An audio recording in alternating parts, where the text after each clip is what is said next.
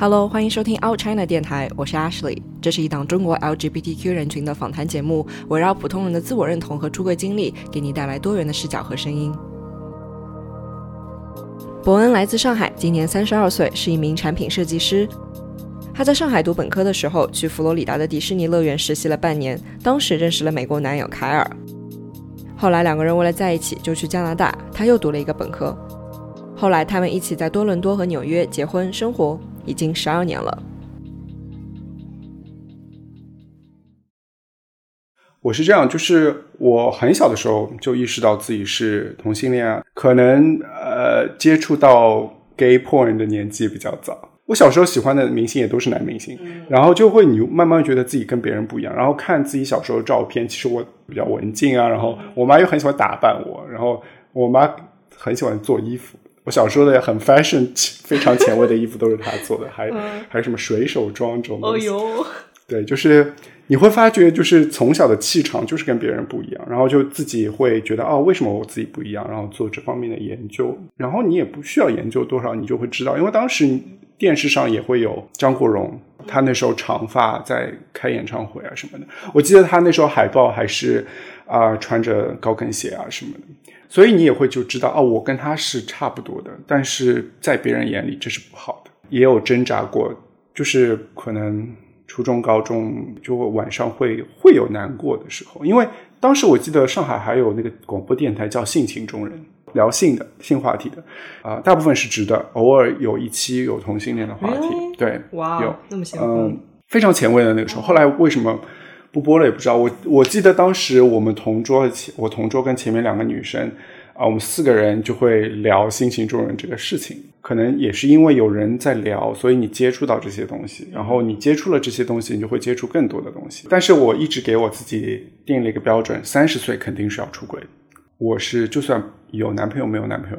怎么样？我肯定会不跟我小小年纪就想对我当时就已经安排好了，三十岁是肯定要出轨，不管我爸妈怎么怎么样。在读高中的时候就想清楚这件事情。对，而且我我当时很有信心的是觉得我爸妈肯定会接受的。为什么？不知道，就是一个感觉，就是感觉他们是肯定会接受，因为他们从小没有逼过我做任何事情。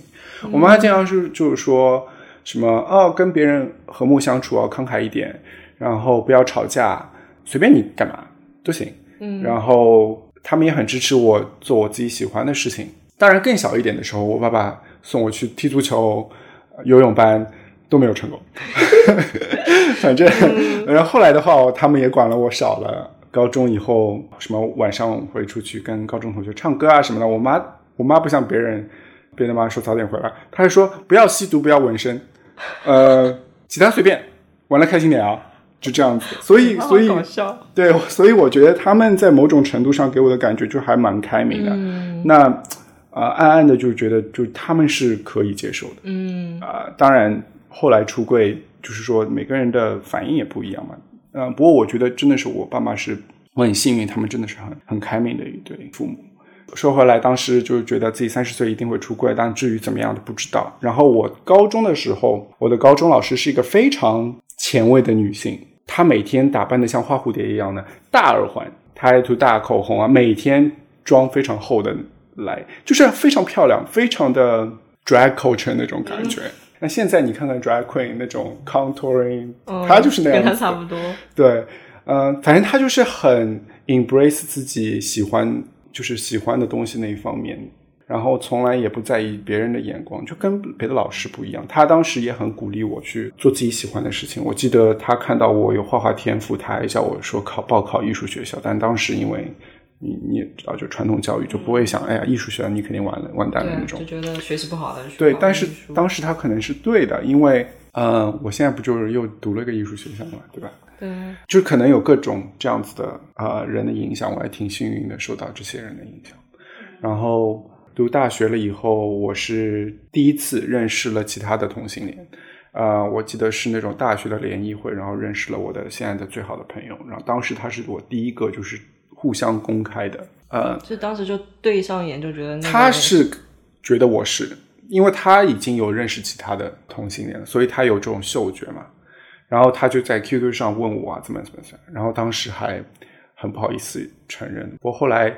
就后来大家就成为了很好的朋友。自从那以后呢，就会去参加大学组织的那些同性恋的聚会。当时学校里面还有这些活动的吗？有，当时 QQ 群又叫午后阳光，是毕业了的，就是学长啊组织的。嗯然后大家会去唱歌啊，会去吃饭啊什么，就慢慢的也是因为这个原因，呃，我跟大学里最好的几个朋友都出柜了嘛，都是女生，然后他们接受程度也很高，然后就是你觉得啊没有什么，你就是说我们的好朋友怎么样？嗯，后来就去了我们当时上师大有一个呃项目交流项目，就去美国的呃佛罗里达的迪士尼乐园工作半年，然后可以算你的实习学分。所以你大学的时候毕业都需要实习学分的嘛？哎，你本科学的是什么专业？啊、旅游管理。旅游管理。哦，怪不得会去迪士尼。。对对，当时上海正要造迪士尼嘛，哦呀，所以就很很 make sense。然后当时还不想去呢，就觉得干嘛浪费这个钱？我也不想住国外，就又没有想过要出国这件事情。但是好朋友都要去，所以两个好朋友就拉着我说：“哎，去啊去啊，反正就半年啊，又可以算学分啊什么的。”然后当时又不想给家里花这个钱，就觉得挺贵的啊什么的。后来他们说：“哎，又可以边工呃打工的呀，有钱赚的呀，又不会消费太贵。”然后说：“啊，那就去吧。”后来就去了，去了以后呢，我是在水上乐园工作的，我不是做我不是做救生员，我是做那那个滑滑梯上把人踢下去的那个。不是是哪一个 land 上面要是吗？Adventure Land 吗？呃，是叫 Blazer Beach，它有两个水上水上乐园，一个叫 Blazer Beach，还有一个叫台风 Lagoon。OK，然后我是先在 Blizzard Beach 做的，后来换到台风的工啊、因为它是季节性开放的。那当时 Blizzard Beach 做的时候呢，我就是叫 Slide Operator，我就是给人家讲规则，然后把对把那个门开开，让他们下去那个。然后卡尔是救生员，他是那种每天早上很早起来要 training 那种救人的啊、职责比我们高很多，时薪只比我们贵一块那种，Oh 非常不值得的一个工作。嗯、对，然后后来认识的话，就是当时就觉得，哎呀，这个男生肯定是 gay 啊、然后又很又很又很帅，你你接触多了，所以你也有嗅觉是吧？对对对对对对。然后他当时还在 date 另外一个人，然后啊、当时是我一个在那边认识的朋友，一个女生，北京人，她介绍我们的，然后聊，我们后来就有了我们的 first date，然后就去的是 Animal Kingdom，然后我们就这样认识的。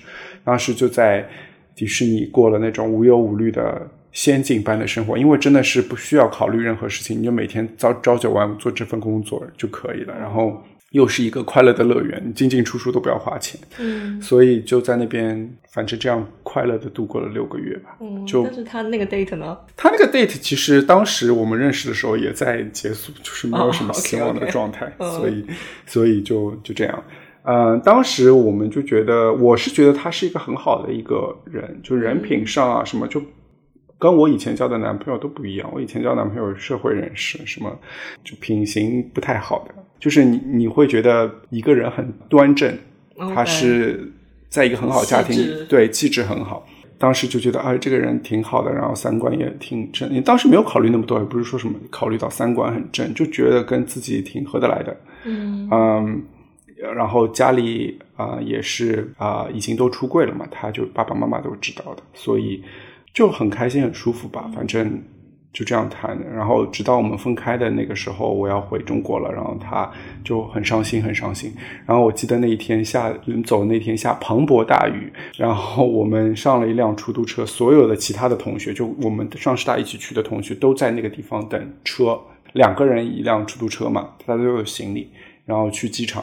然后他就冲出来，然后跟我说道别，然后所有其他人，不管是知道不知道我是同性恋的人都看傻，就突然有这样子一个男生出来，又是出来然后哭着走，然后就哦，我当时没有很伤心啊，我当时走的时候，其实我可能那时候就是心挺硬的吧，我是觉得我也不知道这份感情会怎么样，所以说，你们也不会想说什么未来对，对对对对，然后就觉得是一个 summer fling，就是六个月。对的，我当时没有太伤，有有难过，但是没有像他这么伤心。后来回上海了以后，我们就继续吃异地恋有一年。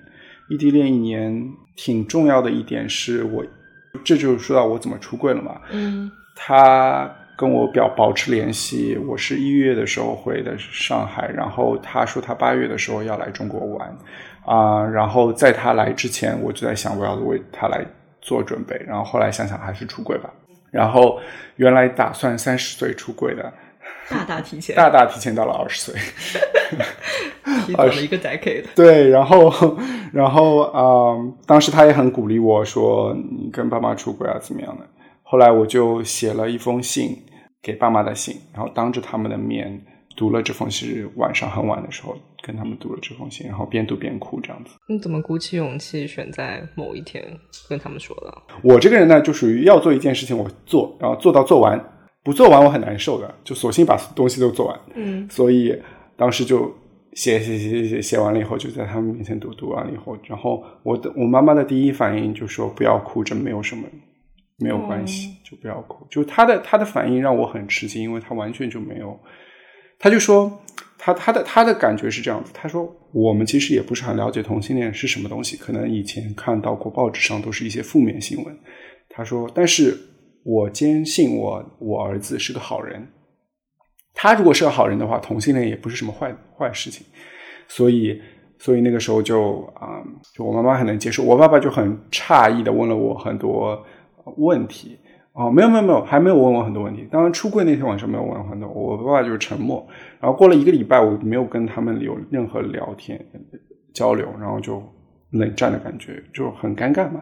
然后后来我爸爸就主动说：“哎呀，这样子我们都不说话也不太好，我们聊一聊。”然后就跟我聊了一下，问了我很多问题，什么这个到底是什么？你是不是有生理缺陷？因为当当时都会想到这个跟畸形有关，你知道，就是因为从来没有这方面的教育，他们就觉得往不好的里面想，然后说是不是因为接触到什么人就这样子的。然后我说没有没有，就是从小就是这样子，怎么样怎么样怎么样怎么样。然后可能有因为是这个方面，我我爸爸自己做了很多就是调查嘛，这这是什么，我也不知道他看能看到点什么国内，我也不知道。嗯呃，可能我爸爸妈妈也有很多自责，就觉得是不是他们从小的教育方式不对啊什么的，会导致我这样。但后来就是大家交流了，说了多了，然后可能互相去理解了，然后觉得哎，这个事情也就慢慢的明白了这这件事情是什么，所以他们的自也不会过多自责，因为很多时候我觉得出柜会给父母带来的就是他们有很多给自己的问号。对，他们会责怪你，他们也会责怪自己。是然后我们当时我爸爸的好朋友也是跟我们家很关系很好的一个阿姨，她她是我的恩人吧，这个后面再说。她她是从小艺术家家庭长大，她呃年轻的时候是去加拿大读的书啊什么的，所以他一直在加拿大住的，后来回了中国，所以他的思想很开明的，然后他也有帮助到开导我父母，嗯。呃，后来就是一切都出柜啦，就很好。后来就卡尔就来啦，就八月份来了。然后我爸妈就看到啊，这么好的一个男生，就是就是很我我刚刚说品行很端正，然后待人很有礼貌，然后非常的单纯，就在他们眼里就是一个单纯的白人他，在上海会被别人欺负的，就这种感觉，因为傻老外嘛，对，太单纯，就觉得单纯是件好事情，但是他们觉得就是觉得很好的一个小小孩。然后我们去丽江玩，都是我爸妈出的钱，他们说啊，我们来，我们来，我们来出钱，你们你们去玩，去 就就反正就很开心嘛，然后见到，所以他们也很对这份感情很有信心，因为他在他们眼里，当时觉得你你这个在国内没有没有出路的，嗯，你就不要说谈恋爱了，就是你这个就完蛋。但是我其实也跟他们说，国内其实也还好，就是说就是他们不认识他们但他们不知道，但他们只是觉得这个这个人很好，你就不要就是这份感情要啊、呃就是好好的啊、把握。当然，当时完全没有想过什么移民美国啊什么的这种事情，就因为他美国人，就完全没有想到这些事情。因为说实话，我爸妈是不想，其实不是很想我离开中国的。嗯但是他们就觉得这份感情很好，你应该去追求什么的。后来呢，就谈到异地恋很关键的一件事，就是你们两个得要有个目标，嗯就将来要能在一起的目标。所以我们当时就定了目标，说还是出国读书吧。然后考虑了美国，觉得美国实在太贵了，然后我就也不想给家里带来这么负担大的负担，因为觉得已经出柜了，已经是个很大的负担了，然后又要给他们出很多钱，就很自责。然后加拿大也不便宜，但是便比美国便宜很多，而且加拿大能够留下来，当时美国留不下来，因为还没有通过同性法，所以就觉得加拿大是个不错的选择。后来选了多伦多，然后他为了我啊、也去了多伦多，等于我们两个都是 international student。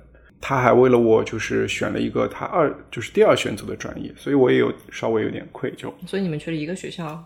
不是，他一同一个城市不同的学校，我读的是艺术学校。嗯，读艺术学校的原因呢，也是因为那位跟我家很好的阿姨，她的父亲是啊、老艺术家，嗯。然后是开那种艺术艺术学校的校长，他带过很多徒弟，然后他就觉得我是有天赋的，然后就每记得那个时候那一年报考的时候，他每个周日来我家教我教我画画，然后我就说那我去你家那边吧，他说不要不要不要，我来我来你那边，他很他就是那种很单纯，跟我爷爷很像，就是那种老一辈的很热心，然后很 pure 那种要帮你，嗯。的这一代人，然后他就每周日来教我画画，我每天呃就每周就会练习嘛，然后后来报考学校，后来就成功录取，非常顺利，呃是因为有他的帮助，嗯。然后就去加拿大读书。对，但是当时没想过说，因为本科结束了，去那边读个研究生什么的。当时想读金融类的东西，但是又觉得真的不是自己喜欢的东西。我爸爸就说那就做自己喜欢，是再读一次本科，所以我读了两次本科，两个四年。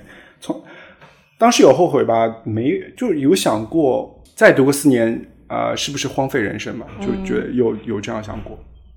然后也有很多人质疑过，就觉得你们是为什么要再去读一个本科？但是还是家里人鼓励吧，做自己喜欢的事情。嗯后来就去读了，读了再读了一个本科。然后他卡尔当时也跟我一起，他比我小两岁嘛，所以我们差不多时间毕业。嗯然后我们就在加拿大市区外大半小时的地方租了一间呃小房子，像其实当时也挺冒险的，因为毕竟我们认识了六个月的时候是在一个完全不相同的环境，是一个比较梦幻般的一个环境中世。界上最梦幻的地方了吧？对，就是那种不用考虑任何压力，嗯然后开开心心度过的六个月。然后现在要回归现实，嗯所以住一起哦，我爸妈也有很多顾虑。我我爸爸说，哦，你们两个这样子一下子住一起会不会不习惯啊什么啊，就一？下子就同居了耶。对啊，就是不要吵架啊，让着点对方啊什么的这种。后来反正住一起就是各种吵架，就是吵架已经是吵架，我们十十二年之后继续再吵呀。就是我觉得其实吵架是种交流嘛，对我们来说就是比较 aggressive 类型的交流。我们现在的吵架就是那种小吵吵。我们的吵架从来没有到那种地步，吵了觉得要分手那种，就是啊、一种觉得是像生活调味品一样的，不吵不难受那种感觉。OK，对，当然现在吵了吵了少了，我觉得其实不能说是吵吧，就是争论。Debate，debate，对，就是争论，美国人最喜欢做的事情，我觉得。到现在都是还是这是我们生活的一部分。嗯，但是当时在刚在一起的时候，的确吵架吵了蛮多的，不是很 serious 吵，主要是生活文化上一些磨合。至于到现在十二年以后，还是有文化上的磨合的，但是生活上的已经磨合的差不多了。反正都是挑战吧。我觉得谈恋爱是个挑战，你在一起之后又是一个新篇章。反正人生不同阶段嘛，你都不是像人家觉得，哎呀，在一起了就是什么 happy ever after，、不是这样子的，都是生活就是一个经营的过程。然后我们在一起加拿大毕业工作了两年，然后后来美国这边也通过了通知法，然后我们就在想是不是要搬回来。当时有考虑过西雅图，有考虑过 L A，后来为什么定了纽约？可能还是因为觉得纽约跟上海比较像吧，嗯拥挤的大城市。当时没有考虑到纽约那么贵这这点，嗯啊、就觉得来就来吧，反正后来卡尔的公司他能够把它转到纽约办公室，还挺好的。嗯我当时也在申请工作，后来在出发的前一天晚上拿到了一个 offer，那挺好，就就其实 everything work out 就还蛮好。后来就来了纽约，来了纽约以后就觉得，哎呀，真的是跟上海好像啊。对啊，虽然文化上还是有很多，就当然是很多不一样，但是相比其他的城市的话，已经跟是就是国内的大城市比较相近了，因为人挤人，又是只能坐地铁那种感觉，嗯就挺好的，我就很喜欢这边。嗯，但现实就是非常的贵，对啊，嗯，不过 anyway，呃、everything work out，嗯，后来就很喜欢纽约，然后爸妈就说是不是要安家啊什么，所以现在也买了房子在这边，就也算是一个长期的会在纽约待下去。嗯嗯。但你们后来什么时候结婚呢？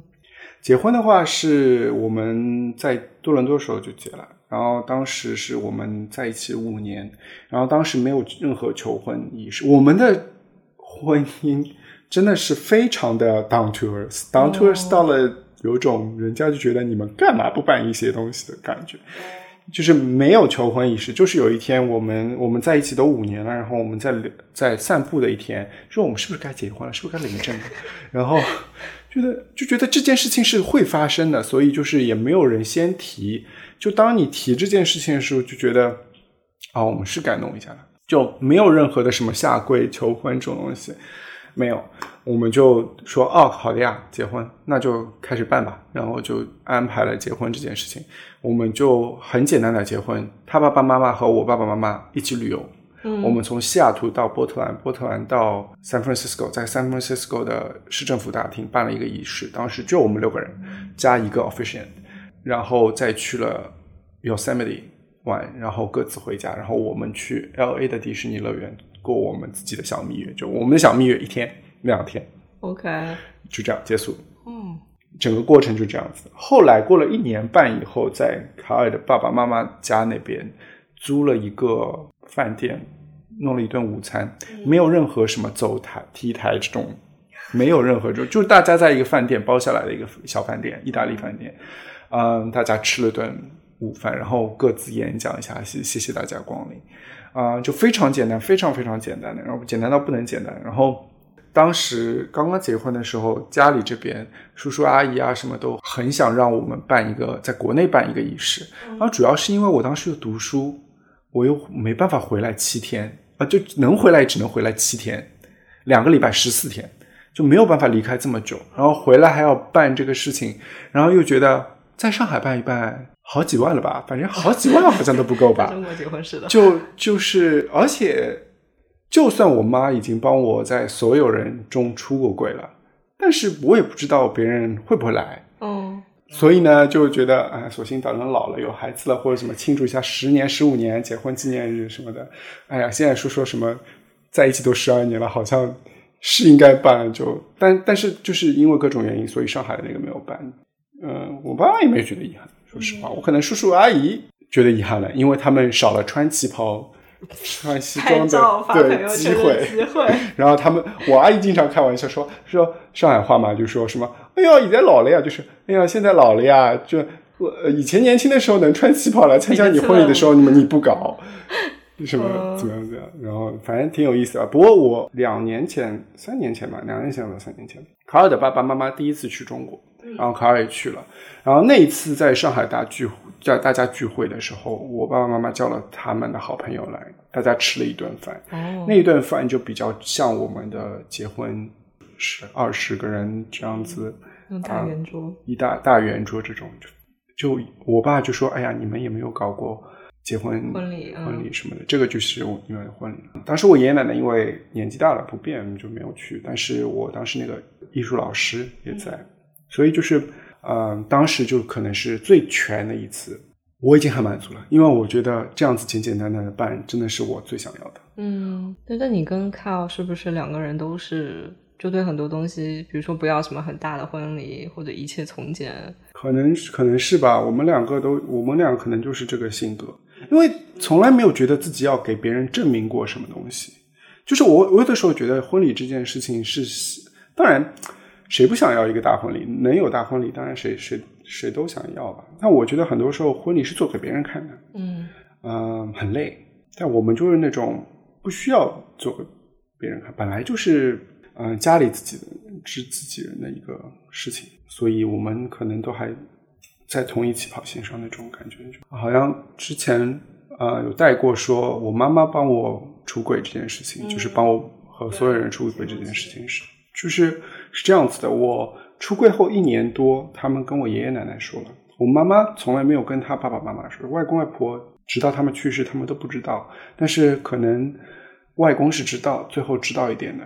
啊，外婆是老年痴呆，所以也没有必要，所以就觉得没有必要跟他们说。我爷爷奶奶是因为我从小跟他们长大的，跟爷爷奶奶住，所以我爷爷是老知识分子，这样，我奶奶就是很好的老太太。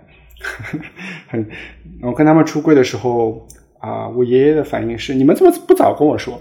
就这样子，他说你他们都他们都嗯在一起这么久了，我怎么才知道？嗯，就这种反应。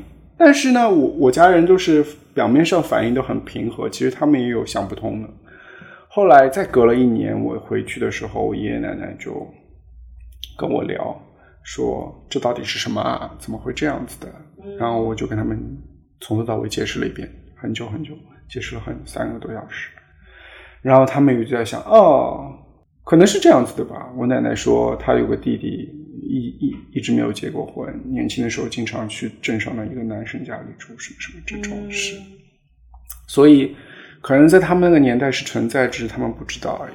啊，然后呢，我就写了微博那篇文章，然后我写了微博那篇文章，我们我妈就把这个东西在朋友圈里发。然后所有所有亲戚朋友当然都看到了，然后支持的都会主动联系我爸妈，就说：“哎呀，你们你们思想好前卫啊，就是说真真开明，什么什么什么，就会联系。不支持的呢，就不会跟你们有任何。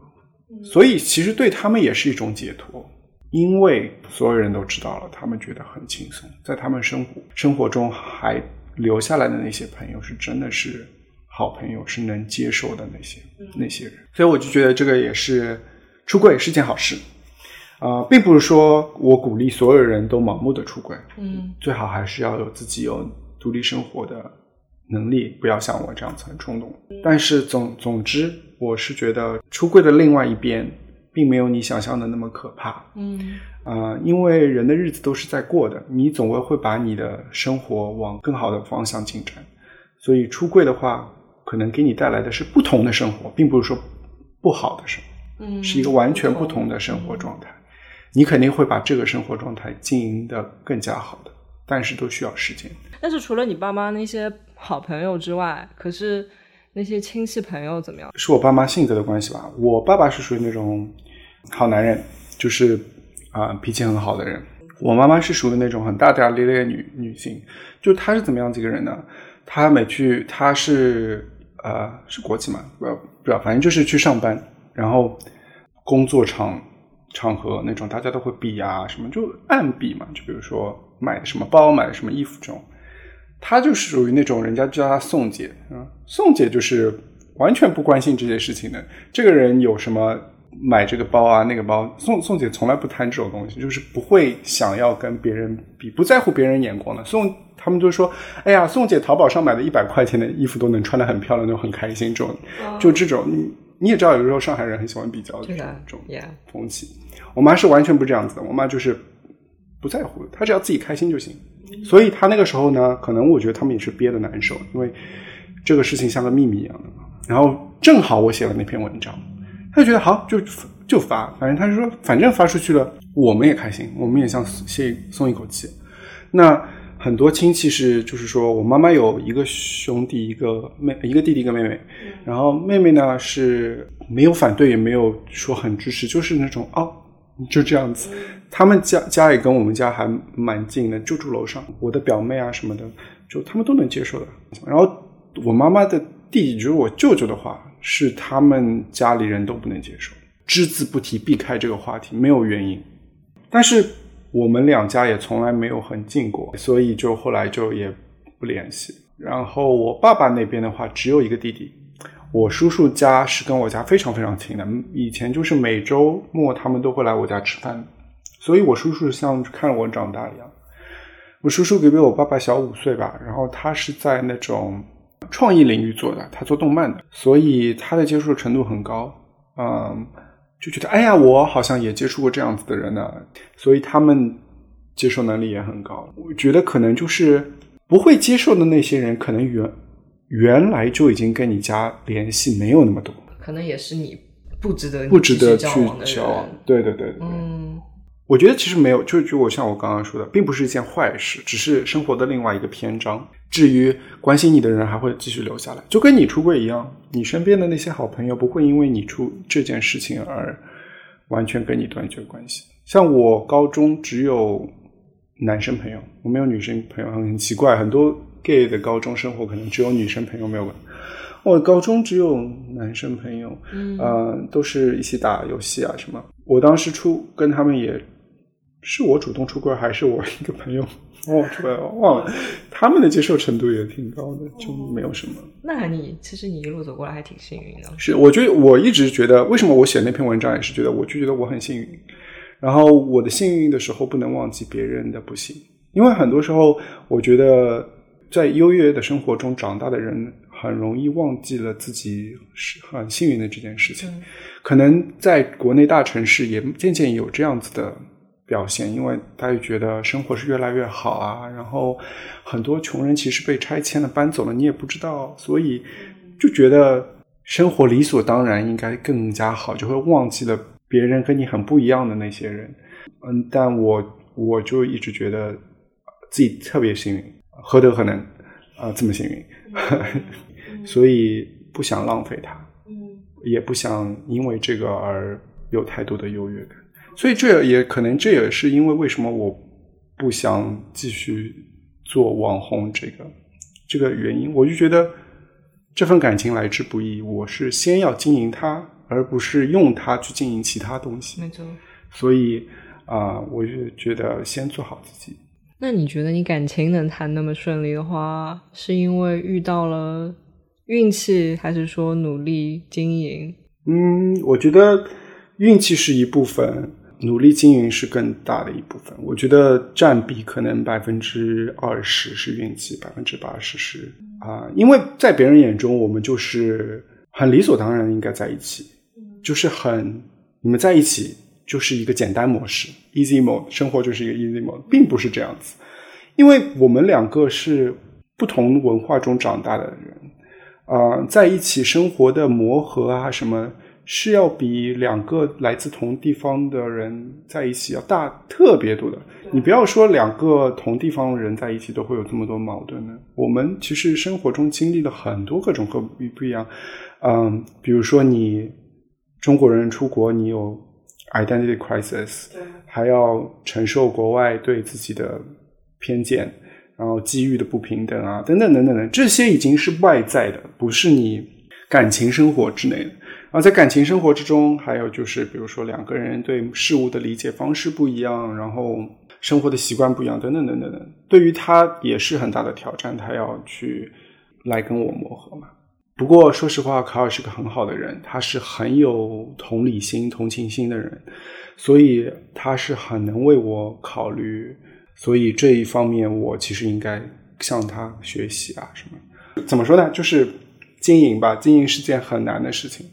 嗯，生活中各种小事情，一个反应，一个。行为举止都可能是某些人承受不了而分手的理由。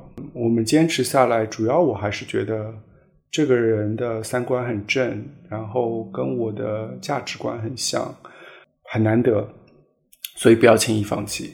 所以我们就慢慢慢慢坚这样坚持下。他也有这样子的想法，所以可以坚持。还有一点呢，就是离不开家家里人的支持。我们两方家里人，他爸爸妈妈很好很好的一对父母，然后把我也当像亲儿子一样，所以真的是全家人努力才能造就这样子的。怎么说呢？感恩。嗯，对，因为十二年就是在 Gay Calendar 里面，感觉就像 Forever。对，身边的朋友有时候开玩笑，他们就会说：“哎呀，我们在一起两年了，好久了。”然后。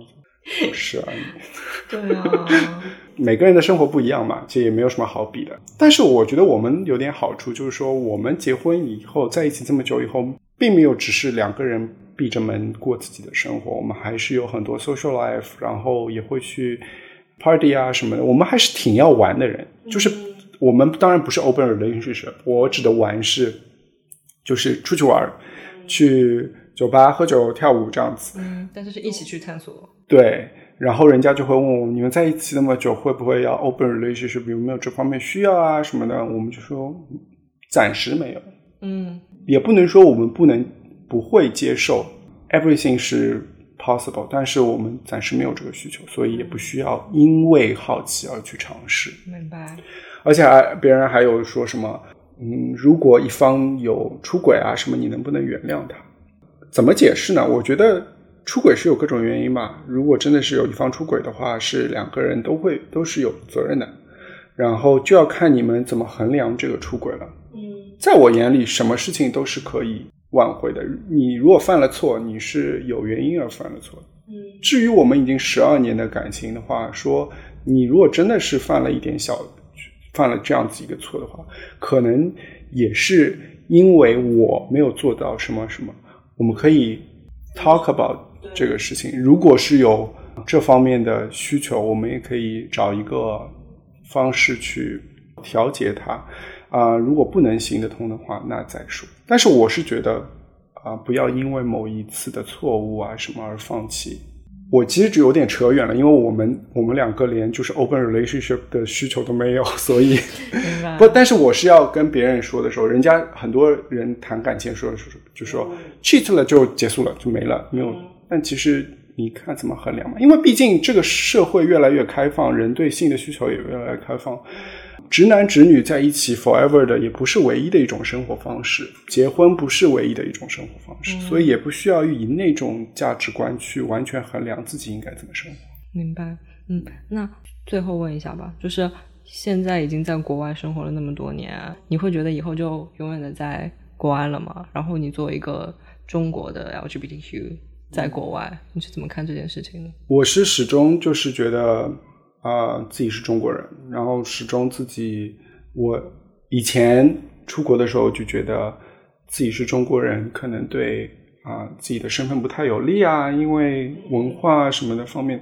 现在的话就觉得要 embrace 自己的独特的地方，呃，是需要，这是需要时间的。可能我从来就不是很喜欢别人那些特别想要 fit in 的人，那呃很多。呃，中国留学生来了国外以后，就很想 fitting 白人的生活，就做一些白人喜欢做的事情，很能理解，因为每个人都有这个状态。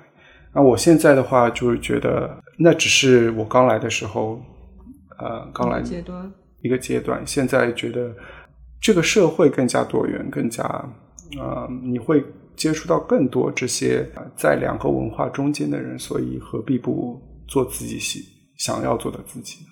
所以啊，没有必要因为别人的眼光而去改变自己。Hello，谢谢你收听到这里。那如果你喜欢我们的节目，记得转发给你的朋友。如果你想支持我们的节目，可以在爱发电这个网站上搜索 All China 给我们打赏，或者也可以在 Patreon 上搜索 All China 来支持我们的节目。如果你有任何的建议或者意见，欢迎在微博上私信我。我的微博是橘子酱 Ashley，橘是简体的橘，Ashley 是 A S H L E Y。你也可以到 All China 官网看到更加多的内容，或者给我们留言。那网址是 three w 到 china lgbt dot o r g。那今天就到这里，我们下期节目再见，Take care，bye。